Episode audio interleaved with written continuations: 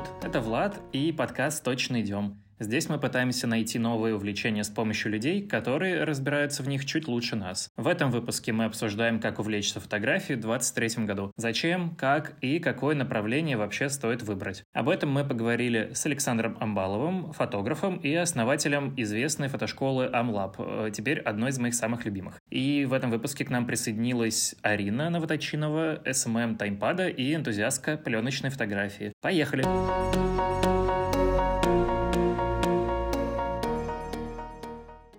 Рад с вами всеми поговорить. Надеюсь, у нас отлично получится поговорить про фотографии, потому что я в них ничего не понимаю. И для меня достаточно животрепещущая тема, потому что кажется, будто бы все ведут Инстаграм, ну, кто-то даже Пинтерест. Хотя, кстати, я не согласен, что все. Есть у меня одна подруга, которая не ведет Инстаграм, у нее всего две фотографии. И в целом я ее понимаю, потому что фотографировать это очень, ну, непросто. Например, я как будто бы работаю в творческой сфере, мне хочется, по крайней мере, так думать. И я вижу много прекрасного. Например, не знаю, какой-нибудь желто-синий столб я вижу, хочу его сфотографировать, у меня не получается, потому что росгвардейцы забирают телефон, но на самом деле нет, не всегда только потому, как будто бы у меня не получается сделать фотографию того, чего я на самом деле вижу, и это большая проблема. Возможно, у меня уже были бы миллионы подписчиков, и вообще я был бы классным фотографом, и меня бы все любили, но вот мне не получается. И как будто бы, как будто бы кажется, что если бы я начал заниматься фотографией более профессионально, чем вот так, как я вот этим сейчас пытаюсь там крафтовыми способами сделать, у меня, возможно, все получилось. И я не знаю, как к этому подступиться, и как будто бы хочется узнать у вас, у двух главных фотографов нашего разговора сегодня, чего вы вообще сами начинали, как вы к этому пришли. Арина, наверное, мне сначала хочется услышать тебя в этом плане, потому что ты вроде бы еще не настолько большой профессионал, но ты к этому стремишься. Вот. И как ты к этому приступила? Расскажи, пожалуйста. Арина, Блин, я бы обиделся после такого вступления. Ну, я не могу сказать, что я прям наоборот.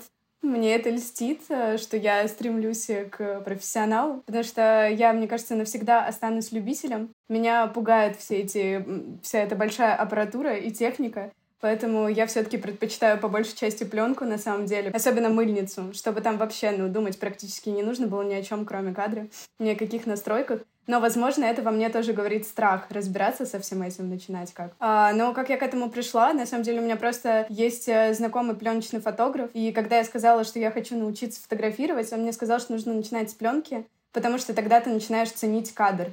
То есть в пленке у тебя всего 36 кадров, и ты больше включаешь мозг, чтобы сделать снимок а не делаешь 100-500, надеясь, что ты потом найдешь идеальный. Ну, как-то так я начала, и в итоге прилипла к пленке до сих пор с ней. Здорово, здорово. Звучит как будто бы очень простой э, порог входа. Саш, расскажи, пожалуйста, это так вообще? И как ты вообще начал это все дело? Расскажи. Э, слушай, я достаточно старый, чтобы мой порог входа начинался в те времена, когда еще только-только-только появились первые цифровые мыльницы. Мама на день рождения в детстве подарила мне какой-то Canon, я даже не помню как, на 3,2 мегапикселя. Я очень сильно радовался, потому что это выглядело как какие-то нанотехнологии. Ну, то есть ты до этого были только пленочные мыльницы, ты нажимаешь, там что-то произошло, и, возможно, через недельку, а может быть, через месяцок, когда ты проявишь, ты такой, а, я это снимал? А, а что это было вообще? И там оно может быть в размытии, полурезко, и ты такой, говно какое-то, ну, типа, и выкидываешь. А тут происходит сразу магия. Ты нажимаешь, и тут же на экранчике тебе говорят, о, молодец, снял какашку. Ну, в смысле, очень плохо, давай иди переснимай. И вот эта скорость обратной связи, она катастрофически была высокая и воспринималась как просто что-то невероятное. Типа, нихера себя, так может быть. Мне сразу говорят, что у меня получилось хорошо или плохо. Это взорвало мне мозг довольно сильно. Это было прямо еще во времена школы. Вот настолько я старый. И потом потом я поступил на дизайнерское в Политехнический университет. И на втором курсе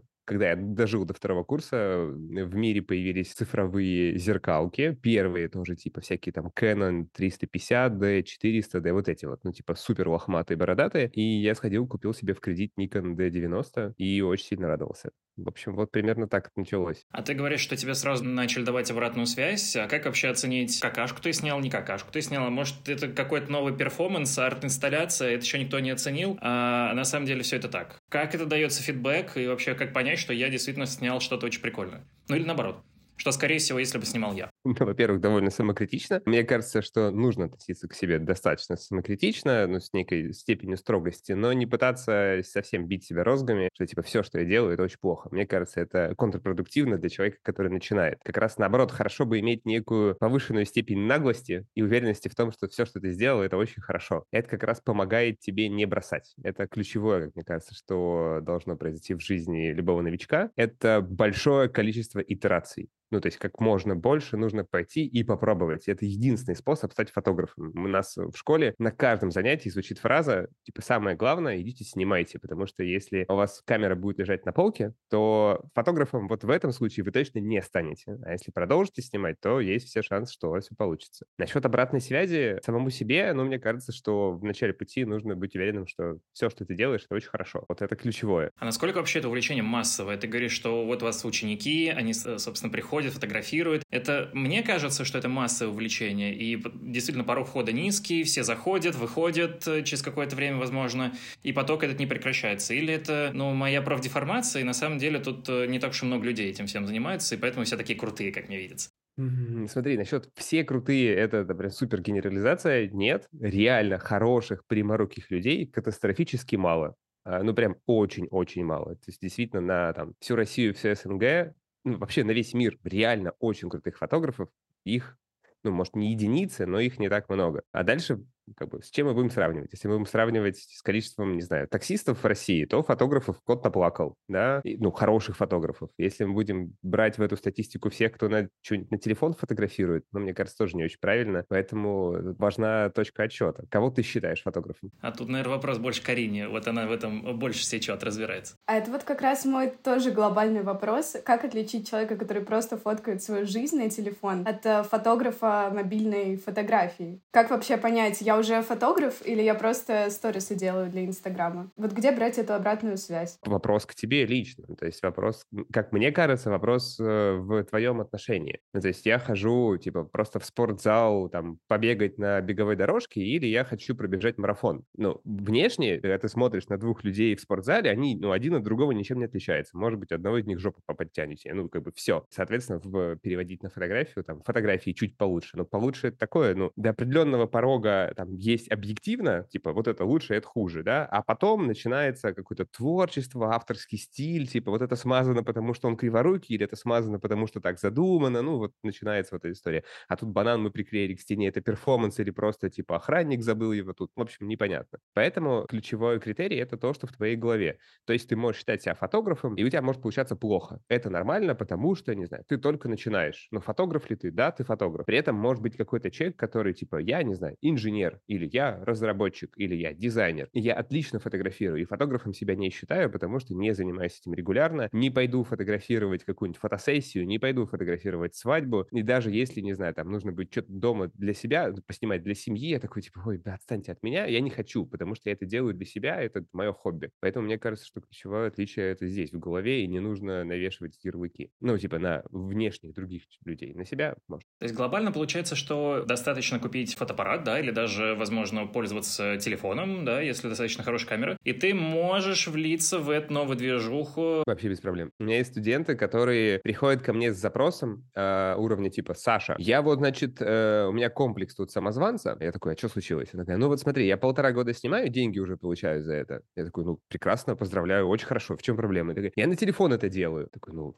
и в чем проблема? Ну, вот я считаю, что камеру нужно купить. Видишь, в чем, смотри, нюанс. Человек уже работает, уже получает деньги, снимает на телефон. И при этом как бы есть некое общественное давление, что типа, у, если у тебя не камера, то ты как бы фу. А там это путь, ну, как бы в никуда, потому что если у тебя не камера, то ты никто, если камера не с тем объективом, то ты никто, если камера недостаточно большая, то ты никто, ну и там, если ты снимаешь без вспышки, то ты никто. Это вот как бы в бездну фотозадротство может уходить просто в космос. Поэтому, отвечая на твой вопрос, да, можно иметь ну, типа, достать из кармана телефон, и все, ты уже начинаешь практиковаться, потому что текущий телефон снимать будет в бесконечное количество раз лучше, чем там та мыльница, которая у меня была в 2000 там в лохматом году каком-то. Поэтому, да, не вижу проблем отказывать себе в этом удовольствии. Давай так, если подвести итог под нашим таким первым блоком э, вопросов про начинающего фотографа, грубо говоря, как понять, э, что я вообще ну, успешный начинающий фотограф, да, и мне как будто бы скоро придет время, наверное, перейти на какой-то более профессиональный уровень. Как понять, что я, ну, крутой? На примере той, собственно, девушки с синдромом самозванца, да, нужно уточнить, она уже как будто бы, да, профессионал. Она уже молодец, да. Смотри, э, если мы говорим про начинающего, у меня есть как бы такая собственная личная теория по этому поводу, и мне кажется, что когда человек, ну, реально начинает, а начинает это что? Это он, типа, первые попытки делает, не знаю, еще год не прошел, вот он там пытается, что-то для себя открыл, что, оказывается, если нажать на кнопочку, то получается картиночка. И у него какое-то чувство прекрасного, оно так сильно его распирает, что вот он такой, типа, все, я готов встать в 6 утра, фотографировать э, в поле деле росу, потому что я вижу в этом красоту. Ну и вот и хрен ты его остановишь, он как бы или ночью не будет спать, или рано утром встанет, и все, он пойдет это делать. И в этот момент вообще плевать на мнение окружающих людей. Ну типа тебя должно переть, это самое главное и ключевое, потому что если вдруг на тебя навязывают какие-то вещи, что типа так, ты фотографируешь уже три месяца, и на этот момент по ГОСТу номер 4357 у тебя должно получаться, ну, типа, такое количество резких фотографий, такое количество фотографий в фокусе, тогда ты считаешься фотографом. Ну, нет, это же херня, это даже звучит как херня, когда я это произношу. Поэтому мне кажется, что для новичка есть два важных критерия,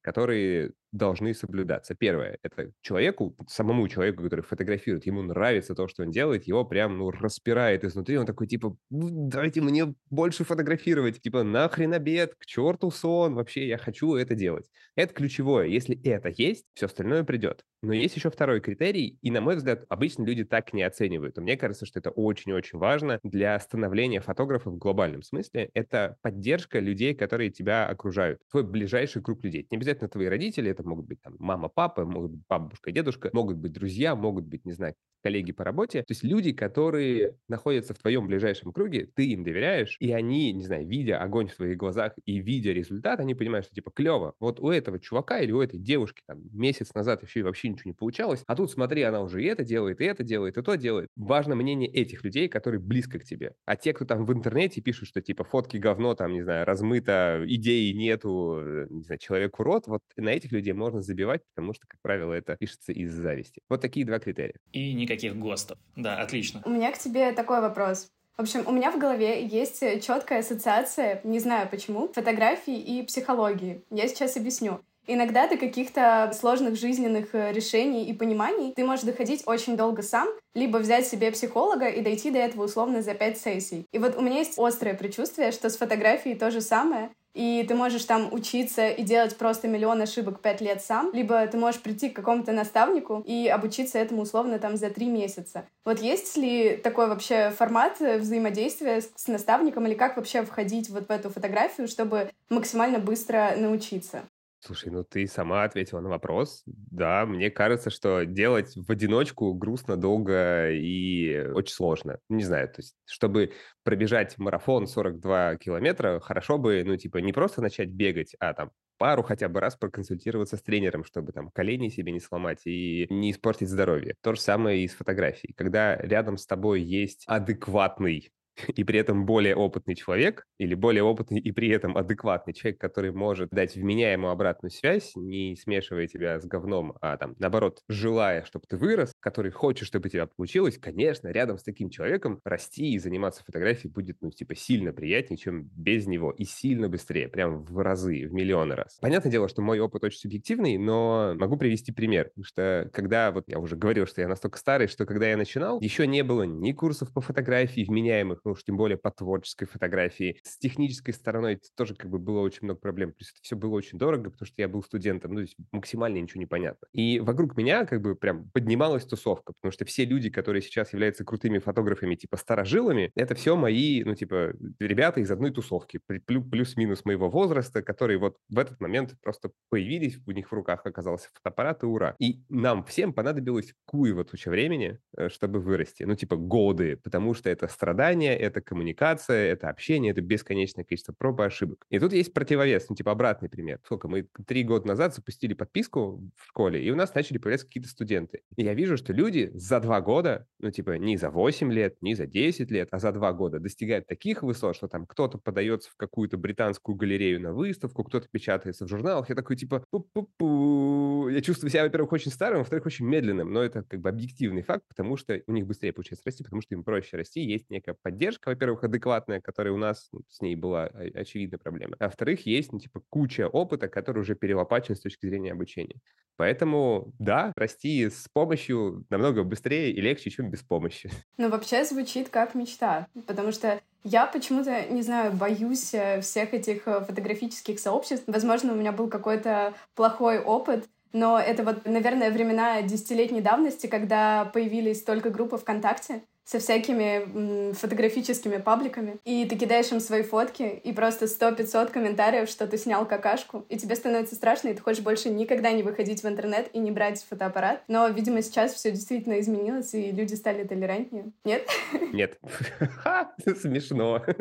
Ну, конечно, нет. Ты что? Это же интернет. Ну, в смысле, возможно, стал толерантнее под э, там очень строгим надзором определенных э, органов. Ты не можешь там, не знаю, в Твиттере кого-то ругать, потому что он, не знаю, какой-то другой, в этом смысле да. А вот то, что фотки твои говном облить, это прям вообще с радостью. Ты что? Ну, как бы ничего не поменялось. Нет. Не нужно путать. Ну, то есть, как бы э, некое большое сообщество, в котором есть огромное количество неизвестных, незнакомых друг другу людей, ну, оно, ну, не могу сказать, что оно априори будет агрессивно настроена, да, но вот этот э, фильтр свой-чужой, он, ну, типа, очень-очень-очень-очень важен. Поэтому я и говорю, что когда ты начинаешь, важно как бы ориентироваться на свое ощущение и на мнение близких тебе людей, потому что, ну, даже если делаешь говно, они, скорее всего, тебе об этом не скажут. Твоя главная задача в этой ситуации, когда ты показываешь что-то близкому кругу людей, не получить объективную связь, типа, да, это вот хорошо, а это плохо, вот давай разберем по пунктам. Нет, ключевая задача не в этом. Ключевая задача — сохранить мотивацию и продолжать этим заниматься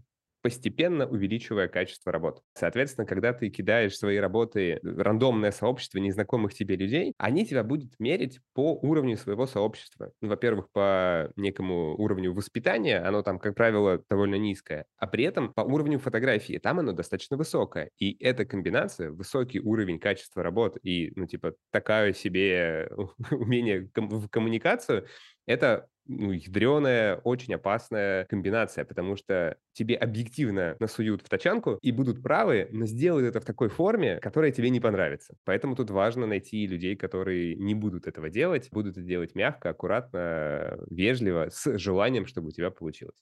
Все это сейчас звучит, как будто бы вы из одной тусовки фотошколы и знаете, что там вообще происходит, а я вообще не понимаю, как происходит обучение в таких фотошколах, как твоя. Поэтому расскажите мне, пожалуйста, что вы там какашками друг друга э, обкидываетесь или из чего происходит ваше обучение вообще? Э, я не уверен, что тут правильное впечатление сложилось. Могло показаться, что я имею в виду, что внутри фотошколы люди друг друга говном поливают. Нет. Но в интернете, да. Ну, то есть, если ты придешь на какой-то рандомный фотофорум, не фотофорум школы, а просто типа не знаю, в Инстаграм выложишь или в какой-нибудь паблик ВКонтакте общий, не привязанный ни к чему, где, ну, как бы не проходит модерация вежливости и адекватности комментариев. Вот там тебе насуют. Внутри фотошколы люди, ну, как бы в любой фотошколе, наверное, ну как в любой, наверное, кроме парочки, которые мне известны, естественно, не называя имен, как бы там тебе даже от преподавателя могут насовать. Если говорить про нашу, то мы учим фотографов портретных. То есть мы не учим ни предметных, ни пейзажных, ни каких других. Мы учим снимать портреты, и с недавнего времени, полтора года, мы учим снимать семьи. Соответственно, у нас можно с нуля, то есть от того, какую камеру выбрать, вплоть до достаточно высокого уровня наши студенты и в журналах печатаются, и деньги зарабатывают, и много чего делают. И ключевой момент в этом, ну, опять же, как мне кажется, потому что я, видимо, детская травма, поэтому я, я строил школу, как мне бы хотелось, чтобы меня учили. У нас все обучение завязано на обратной связи. То есть, что бы ты ни делал, ну, то есть, какие бы ролики ты ни смотрел, ты все равно фотографом не станешь. Я уже говорил, что ключевое — это чтобы ты пошел практиковаться, чтобы у тебя начинала добиваться рука, чтобы ты как бы пробовал, пробовал, пробовал, пробовал, и у тебя в какой-то момент будет становиться лучше. И в этот момент должен быть какой-то адекватный человек рядом, который говорит, окей, эта попытка хорошая, там, скорректируйся немножко, там, обрати обрати свое внимание на, на позирование, да, у тебя там вот здесь, здесь, здесь с ним ошибки, это ключевая точка роста позирования. Он идет, пробует, у него что-то получается, говоришь, отлично, позирование стало лучше, давай попробуй еще раз, потому что там по позированию остались такие ошибки, это все еще ключевая точка роста. И таким образом, указывая на одну ключевую ошибку, тебе можно постепенно за какое-то количество итераций научить фотографировать. И у нас это длительный процесс, мы очень сильно отличаемся от других школ в этом плане. Многие люди говорят, за два месяца вы станете фотографом. Хрень собачья, ну то есть вы не фотографом, не разработчиком, не инженером, никем не станете за два месяца. То есть, возможно, если вы что-то там уже умеете, то встанете. Поэтому у нас обучение рассчитано на долгосрок, чтобы у вас было там, в том темпе, в котором вам удобно, большое количество итераций. И дальше студент подбирает под себя, в каком режиме он хочет э, учиться. У нас есть студенты, которые раз в неделю приносят одну серию. И это очень хорошо. Ну, то есть они готовят ее, они смотрят какое-то занятие, у нас есть видеоуроки, ну, как в большинстве школ, они смотрят урок, они потом идут, сами практикуются, в зависимости от того, что там за урок. Они или позирование практикуют, или свет, или там обработку, или съемку серии, или там куча разных фотографических навыков, нюансов. Сейчас не так важно. Загружают на сайт и получают раз в неделю обратную связь. А есть люди, которые загружают по 5 серий в неделю. А есть люди, которые загружают раз в две недели. И им, ну, как бы, и каждому из них комфортно, потому что, условно, там, первый человек, он, условно, работает на работе, у него на выходных есть время пофоткать и загрузить. Другой человек, он как бы условно на работе не работает, у него full тайм фотография, и он хочет быстро качаться. А третий человек, у него там прям совсем жопа со временем, и он там много смотрит и редко загружает. Поэтому очень разные варианты есть у нас у студентов, но ключевой принцип такой. Ты э, понимаешь, какого то уровня на сайте есть специальный тестик, мы тебе рекомендуем, откуда под твой уровень хорошо бы начать, и дальше у тебя есть, ну, типа, такая цепочка, логика занятий, которые мы предлагаем, ты можешь идти, идти по ней, ты можешь видоизменять, смотришь занятие, если оно тебе понравилось, или ты там считаешь, что это прикольно для тебя, интересно, пробуешь, снимаешь, загружаешь, получаешь обратную связь, препод тебе говорит, получилось, не получилось, что поправить. Таким образом, ты идешь по цепочке. Вот примерно так. Ну, то есть логика обучения, как любого другого обучения, но ключевой момент здесь — это обратная связь, ее можно получать регулярно и без привязки ко времени. Получается, я подытожу. За позитивной и эмоциональной поддержкой мы идем к близким, а за поддержкой профессиональной мы ни в коем случае не идем в паблике ВКонтакте, а мы идем в фотошколу либо к конкретному фотографу, чтобы сохранить свои нервы и не забросить нафиг эту фотографию. А как и в любом другом деле, да. У меня еще такой вопрос, как раз который вытекает из э, предыдущего нашего диалога. Многие начинают с энтузиазмом, но в итоге получается так, что ты сначала начинаешь фоткать раз в месяц, потом раз в два месяца. И вот как э, не забросить, как себя заставить продолжать фотографировать?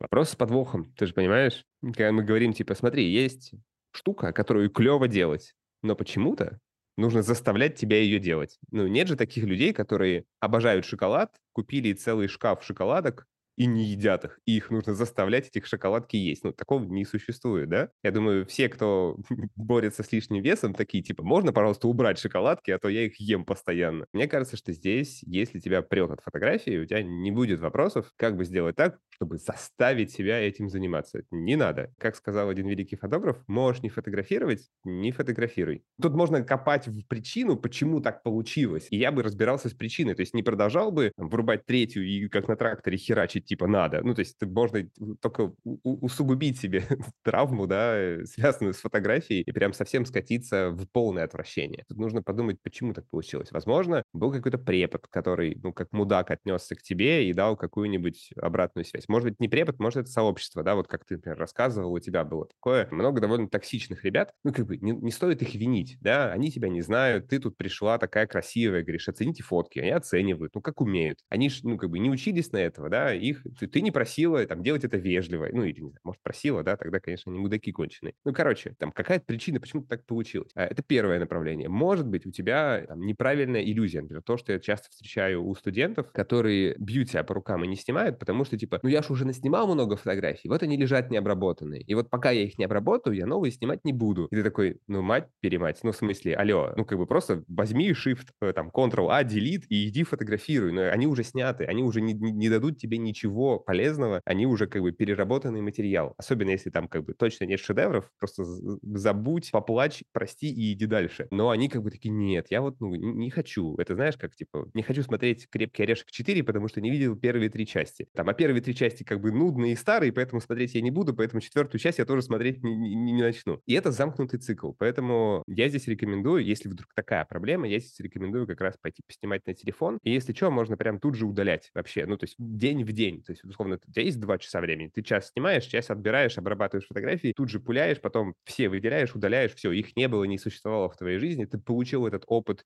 во-первых, там, дофамин, эндорфины, вот это все прекрасно в твоей жизни, там поднялось настроение, а потом ты не нагружаешь себя психологически этим налогом. Тебя внутри не сидит дятел или червяк, который такой, там фотки не обработаны с отпуска с 2014 года. Иди, сядь и отбери их все. А ты такой открываешь, там их 5000, такой, мать моя жизнь, зачем мне это смотреть вообще? И там, ну, говно, потому что ты там за последние 9 лет стал сильно лучше снимать. Вообще в моей жизни происходило три раза. Я терял жесткий диск с фотографиями, и я считаю, что это хорошие новости, потому что у меня ноль вообще переживаний по поводу того, что я когда-то плохо снимал, этих фотографий просто нет.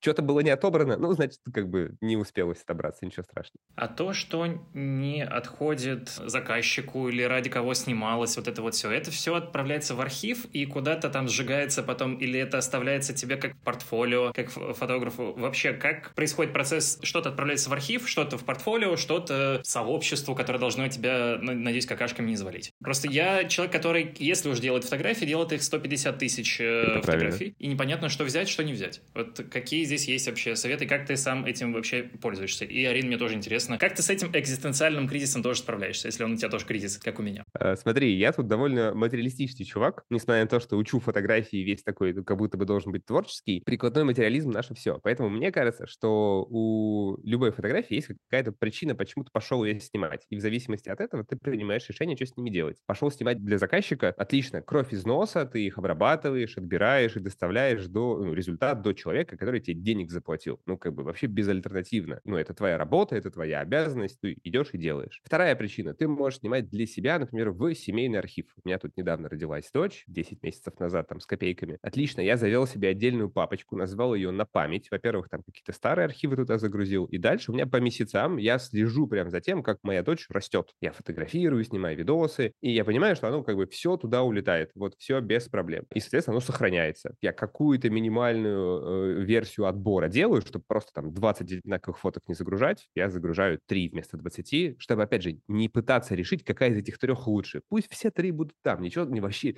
Яндекс Диск не лопнет от этого. Ну, в смысле, как бы байты не обидятся от того, что я их там где-то записал на сервере в облаке, и вообще всем будет плевать. А я буду радоваться, что у меня есть три, да. Я скорее пожалею, что мне не хватает фотографий, чем от того, что у меня какой-то переизбыток, ну, семейных, которые мне хочется вспомнить. Потому что я вот тут разглядывал с рождением дочери, это cool story. Естественно, я такой, так, а как я выглядел в детстве? Естественно, одно лицо, один в один вообще абсолютно. А, мама привезла фотографии, я сидел, рассматривал, и ключевую э, штуку, которую я испытал, блин, жаль, что фоток так мало. Во-первых, конечно, я такой, я вообще ничего этого не помню. Это вообще какая-то параллельная вселенная. Во-первых, на черно-белое, во-вторых, как бы очень мало, в-третьих, там какая-то другая мебель, другие люди, вообще все другое. И мне бы хотелось, чтобы это было больше. Поэтому я, ну, как бы здесь понимаю, что дубли я удаляю, а вот там, между пятью разными фотографиями я не пытаюсь выбрать. Я вот как бы просто заливаю все туда, Возможно, когда ей будет 18 лет, она, наоборот, скажет мне спасибо. В крайнем случае, поругает меня там, и отберет то, что ей понравится, если вдруг ей это будет нужно. Потому что эти фотографии имеют не художественную ценность, а какую-то другую, ну, типа такую, с точки зрения построения наследия, если ты хочешь это так назвать. И есть третий вид фотографий, который ты делаешь по приколу вот на них вообще можно болт забить. Ну, то есть, если ты снимал их по приколу, то и удалять их также можно по приколу, и относиться к ним можно по приколу. Ты их делаешь, потому что тебе интересно, тебя прет, тебе весело. И тут э, единственное ограничение в фотографиях по приколу может быть только в том, что ты мог каких-то других людей что-то там подрядить, не знаю, модели, визажистов и так далее. Тогда это где-то уже на грани между по приколу и работой, и тут хорошо бы какую-то часть обязанностей выполнять, чтобы не быть мудаком, потом с тобой продолжали работать, ну, хотя бы в творческом направлении. Вот, поэтому три варианта фотографий, как я их разделяю, и вот что с ними можно делать. У меня подход немного другой. Я, конечно, все пленочные фотографии сохраняю, потому что, как минимум, пленка стоит очень дорого, и кто такая я, чтобы удалять хоть одну из них. Вот. А что касается фоток на телефоне, я удаляю большинство фотографий, потому что не... я пыталась сохранять все на Яндекс Диск, никогда я больше в него не захожу. Единственное, куда я захожу и пересматриваю фотки, это Инстаграм. И я вот несколько раз пробовала еще печатать фотокниги. Это очень прикольная штука. Но в истории современного мира, где ты должен путешествовать с чемоданом, и в чемодане у тебя должны быть все вещи, это как будто тоже не решение вопроса. Поэтому для меня, наверное, вот э, Инстаграм и какая-нибудь папочка фотографий ВКонтакте — это главное решение. Но тут нужно понимать, что я... мне не нужно иметь портфолио, потому что я не фотограф, и я занимаюсь этим для себя. Э, мне кажется, я немножко дам обратную связь. Я, в принципе, тебя понимаю. Мне кажется, для большинства людей это подходит. Ну, то есть, условно, как где-то там в интернете оно хранится. Я тоже полностью с тобой согласен, что все фотографии загружать, загружать на Яндекс — это, ну, смерти подобно. Но это как бы переносить помойку из одного места в другое. Это все еще остается помойкой. Поэтому там на облако, как мне кажется, нужно загружать все-таки отобранные вещи. А то, что касается фотографий где-то в облаке, с недавних пор я поменял свою позицию по этому поводу, э, причем кардинально. Я раньше думал, типа, ну вот, все, эти же фотки есть ВКонтакте, замечательно, прекрасно. Но кто мне дает гарантии, что ВКонтакте, не знаю, будет уж вечно, или Инстаграм будет вечно, или там какой-нибудь фотосайт, или Flickr, или еще, не дай бог, что-нибудь будет вечно. Вот недавно закрылся сайт dpreview.com, один из старейших фотографических сайтов. Amazon в какое-то время выкупил. Очень крутые ребята, охерительно с точки зрения типа знания техники, там, тестов и прочего, и прочего. И там есть ну, большая галерея, где люди хранили свои фотографии, показывали, что они наснимали. Все, испарилось, этого больше нету. Поэтому э, вариант с книгами, если мы говорим например, про семейную фотографию, мне кажется охерительно крутым. Да, есть типа нюанс, что ну вот хорошо бы путешествовать с чемоданом. Э, мне кажется, что чемоданом хорошо путешествовать, тебе 20, а дальше начинаются вопросы, потому что ты такой, ну, что-то я как-то вот тут, я уже вот тут вот прижился, вот как-то там я уже ремонт тут сделал, а вот как-то, может быть, что-то пора бы уже там как-нибудь обжиться тут и какие-то вещи, и ты вроде месяц пожил, у тебя там уже 5 чемоданов всякого хлама, которого ты, ну, оно близкое, родное, все такое уютное. И у нас есть одна из преподавательниц, Женя Кашницкая, она у нас ведет э, семейное направление, она говорит, у нее тоже дочка, ей два года, и она говорит, ну все, я там раз в месяц на айфоне лайкаю фотографии, которые мне вот за этот месяц понравились. И в конце месяца или в конце года я печатаю, там, иду в какой-то сервис и, и печатаю альбом. И это очень круто, потому что ты не зависишь от каких-то облаков, ты не зависишь от каких-то цифровых сервисов, которые непонятно, они будут, и там доступ через VPN или через э, покаяние, или, ну, типа, что вообще с этим произойдет, поэтому фотографии в альбоме, я на них начал смотреть принципиально по-другому. Слушай, ну, теперь я действительно понимаю, что ты старый, вот. Раньше ты пару-тройку раз об этом говорил в разговоре, теперь я такой, ну, в целом, да, в целом, да. И черно-белые фотографии тебя маленького, и альбомы, и, в общем, путешествовать в 20 лет не хочешь. Ну, в общем, я поддерживаю, я скоро буду э, такой же, как и ты. Слушай, а что вообще дает процесс фотографирования? Ну, то есть ты говоришь, эмоции, да, какие-то memories, да, в какой-то степени. Вот вам двоим, когда в вашей жизни появилась фотография, что, настолько яркими красками заиграла эта жизнь? У вас вообще был аккаунт на госуслугах? Вы чего все такие веселые резко стали с фотографией? Не понимаю, это что-то действительно очень крутое. Да, это что, жизнь, теперь новое хобби, стиль жизни, да, новый вайб, друзья. Расскажите, что я получу, если э, начну фотографировать? Арин, начнешь? Давай. Ну, на самом деле, мне кажется, что это то хобби, к которому нельзя подходить с ожиданиями, что я получу или не получу. Тут тебя как будто либо прет, либо не прет. И у меня все начиналось с того, что мне просто хотелось запечатлеть момент. Мне было очень красиво, мне было очень смешно или очень приятно, и я хотела это сохранить и потом показывать. И я ровно так и делала, я потом ходила и всем показывала, типа, ой, смотри, как ты красиво получился, ой, смотри, как он красиво получился. И вот если тебя прет, то ты получишь кучу эндорфинов, и вдобавок еще и классные воспоминания, а, возможно, лайки и благодарности от друзей. Но если тебя не прет, то, мне кажется, ты ничего и не получишь. Я здесь поддерживаю Алину. Мне кажется, подходить к, с таким эгоистичным подходом, с эгоистичным складом ума, типа, так, а что я получу? Я вот фотографом стал. Давайте, я что-то должен получить. Ну, и типа, нет, не должен. Поэтому ты сам решаешь, нужно оно тебе или нет. Мне кажется, что фотография может давать хорошие воспоминания, ну, возможность вспомнить. Я тут отрыл супер старый альбом, который как раз вот на какие-то мыльницы, ну, не пленочные, а прям вот цифровые, там, 3 мегапикселя я фотографирую. Такой страх, вообще кошмар. Эти фотографии без э, крови в глазах очень сложно рассматривать. Но при этом э, я такой, о, клево, это мы вот на эту крышу в Питере залезли. Это я первый раз тут смог там пробраться через какой-то подъезд, вылезти там мимо бабушки. И вот мы там сидели, свесив ноги. Охеренно, очень круто. Визуально выглядит как говно, да, но воспоминания клевые. И вот мне кажется, что именно для сохранения воспоминаний это работает. Ну и для многих, для очень многих фотография э, работает еще в двух направлениях. Это те, кто хотят уходить в фотографию профессионально. Это деньги через работу напрямую. Это может быть рекламная съемка, семейная съемка, портретная съемка. Ну, то есть ты становишься профессионалом с точки зрения, что ты получаешь профессию и по ней работаешь. И там дальше там, кучу всяких подразделений. Ну, как правило, платят за практически все, что только можно придумать. Нужно быть, главное, в нужном месте и в нужное время. И второе направление — это художественная фотография. Она тоже э, монетизируется сильно сложнее, чем э, просто коммерческая фотография. Там это продажи работ в галереях. Опять же, у нас там есть и лекции на эту тему. Это объективно более сложный путь, но в художественной фотографии есть бонусная черта, что ты получаешь, потенциально получаешь некое признание художественной тусовки. Ты не просто фоточку в Инстаграм выложил, а вот у тебя 10 тысяч лайков, а она напечатана и в галерее висит. И это, ну, как бы для знатоков это некий уровень, да, для большинства людей, типа, э, но там есть некая вот это, если ты хочешь почувствовать себя важным человеком, да, один из способов вот такой. Поэтому мне кажется, что фотография гипотетически достаточно универсальный инструмент, то, который может дать тебе любой ресурс в ответ, который ты хочешь. Хочешь идти за деньгами, фотография может тебе это дать. Хочешь внимание общественности, фотография может тебе это дать. Хочешь некое признание важности своих заслуг, фотография может тебе это дать. Ну, то есть ты такой, вот я сделал фотопроект, который, вот смотрите, там жизни людей поменял. Так тоже можно. Ну, то есть и фотография достаточно широкий инструмент, который может тебе это позволить. Вот. Вопрос о наболевшем. Когда начинаешь фотографировать, и об этом узнают твои родственники, они начинают тебя просить пофоткать детские дни рождения. Э, сначала бесплатно, потом говорят, ну хотя бы за 2000 рублей. И все это ощущается немного кринжово, и как будто бы наоборот отбивает э, желание фотографировать. И я хотела спросить, сталкивался ли ты с таким, или сталкиваешься ли сейчас, тем более, когда ты уже как бы профессионально фотографируешь? И как, э, как ты на это реагируешь? То есть как сказать, например, нет? Или нужно ли, наоборот, соглашаться, несмотря на то, что это кринж, потому что, типа, ты получишь опыт? Что делать в таких ситуациях?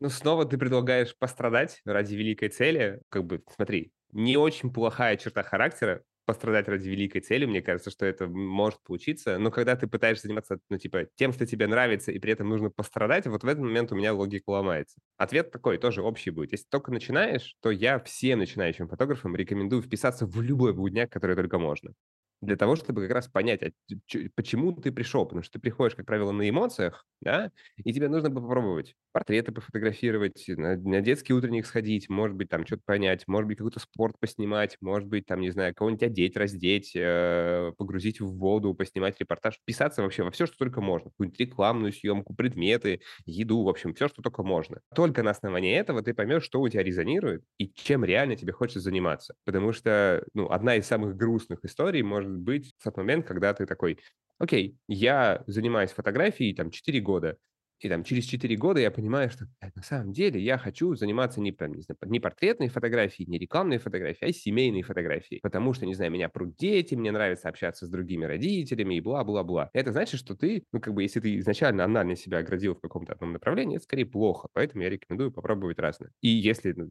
тебе как бы ок с родственниками пообщаться, я бы пошел поснимал, если вдруг тебе это нормально. Я ходил и снимал. Ну, в смысле, меня вообще не обламывало, я получал удовольствие в этот момент и кайфовал. Типа, у них нифига себе, типа, вот и детей тоже я могу пофотографировать, прикольно. А если тебе, ну, как бы, если ты уже вырос, и тебя просят что-то поснимать, что ты, как бы, не хочешь, или ты не вырос, но ты не хочешь этого делать, ну, можно вежливо говорить, слушайте, мне кажется, что у меня получится плохо, я вот, как бы, не, не очень хорошо у меня это выходит. Поэтому вот есть контакты других ребят из сообщества, они явно более профессиональные, чем я, у них получится хорошо, а я думаю, что я съемку запарю. Все это предельно вежливый и, самое главное, очень аргументированный ответ. Типа, почему ты не хочешь это делать? Спасибо. Абсолютно не то, что. М, общаться с родственниками – самое любимое, что есть на свете. Ну, мне кажется, с родственников нужно любить, уважать и уметь с ними общаться. Ну, это ближайшие люди, которые у тебя есть. Это залог вообще успеха. Как бы, может быть, странно это не звучало, но тем не менее, я уверен, что если бы моя мама, во-первых, а, не купила бы мне камеру, во-вторых, ну, типа, не поддерживала бы меня в этом, это звучит сейчас очень странно, типа, 34-летний парень такой, вот, меня мама поддерживала в детстве. Охереть, как это важно. Я серьезно говорю. То есть, может быть, у вас это будет не мама, а там ближайший друг или брат или кто-то еще, но этот ближайший круг, это очень-очень важно, чтобы он ну, не смешивал вас с говном и давал вам расти. Ну, как минимум, не мешал. Вот это очень важно. Вообще, ну, типа, это же социальный навык. Фотографии, особенно если мы говорим про какую-то фотографию людей, это вообще сильно более важный навык, чем умение, там, композицию выстраивать и настройки в фотоаппарате крутить. Потому что ты снимаешь человека, и твой ключевой навык — это психотерапия и умение говорить, а не свет выставлять. Я тут хочу чуть-чуть оправдаться. Кринж был не в том, что нужно фотографировать семью, а в том, что обычно это какие-то такие детские центры с разрисованными стенами зелеными,